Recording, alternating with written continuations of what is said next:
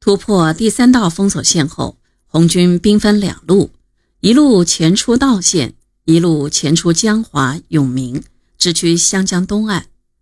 蒋介石以四十万大军，利用湘江天险，严密构筑了第四道封锁线，决心在湘江两岸地带一举全歼中央红军。如果说前三道封锁线只是牛刀小试，突破第四道封锁线便成了一场生死之战了。明知蒋介石已经在前面布置了口袋阵，一意孤行的博古、李德还是硬往里钻。他们把所有的希望寄托在突破湘江与第二、第六军团会合上，强令红军硬冲硬打，夺路突围。从十一月二十五日到十二月一日，红军在泉州以南湘江东岸与敌血战一星期。为保护中央纵队过江，博古、李德竟使用大军做甬道式的两侧掩护。湘江的界首渡口上，几十架敌机在空中盘旋轰炸，地上重炮轰鸣，炸弹落在水中，激起十来米高的水柱。红军战士的鲜血染红了碧绿的江水，江岸上到处都是丢弃的辎重行李和牺牲红军战士的遗体，以及熊熊燃烧的大火。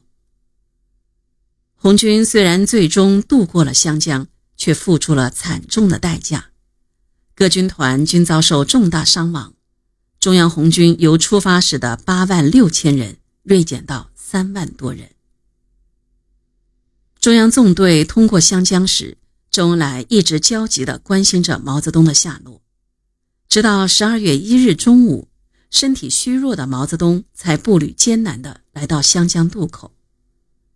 周恩来看到毛泽东，立刻大步迎上去，迅速将毛泽东送过湘江。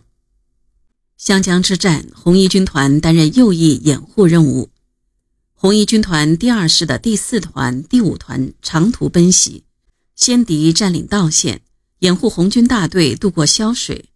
随后，林彪、聂荣臻率领二师由道县向湘江前进，抢占了界首到角山铺之间的渡河点。但在抢占泉州时，比湘军刘建绪部晚了一步。十一月三十日。红一军团的第一、第二两师在角山铺一带展开对刘建绪部四个师的顽强阻击，林彪的军团部也混在阵地中了。林彪、聂荣臻等军团首长带着一部电台，干脆就把军委命令直接下达给靠他们近的团、营、连。敌人攻势猛烈，我两个师相继向湘江边后撤。当夜，林彪、聂荣臻致电朱德。请求东岸部队加快渡江。朱德和中央军委总政治部先后复电，要求一军团在原地坚持作战，消灭敌人进攻部队，保证野战军全部通过封锁线。十二月一日，战斗比前一天更趋激烈，敌人的迂回部队打到了军团指挥部的门口，幸亏撤退及时，才没有吃大亏。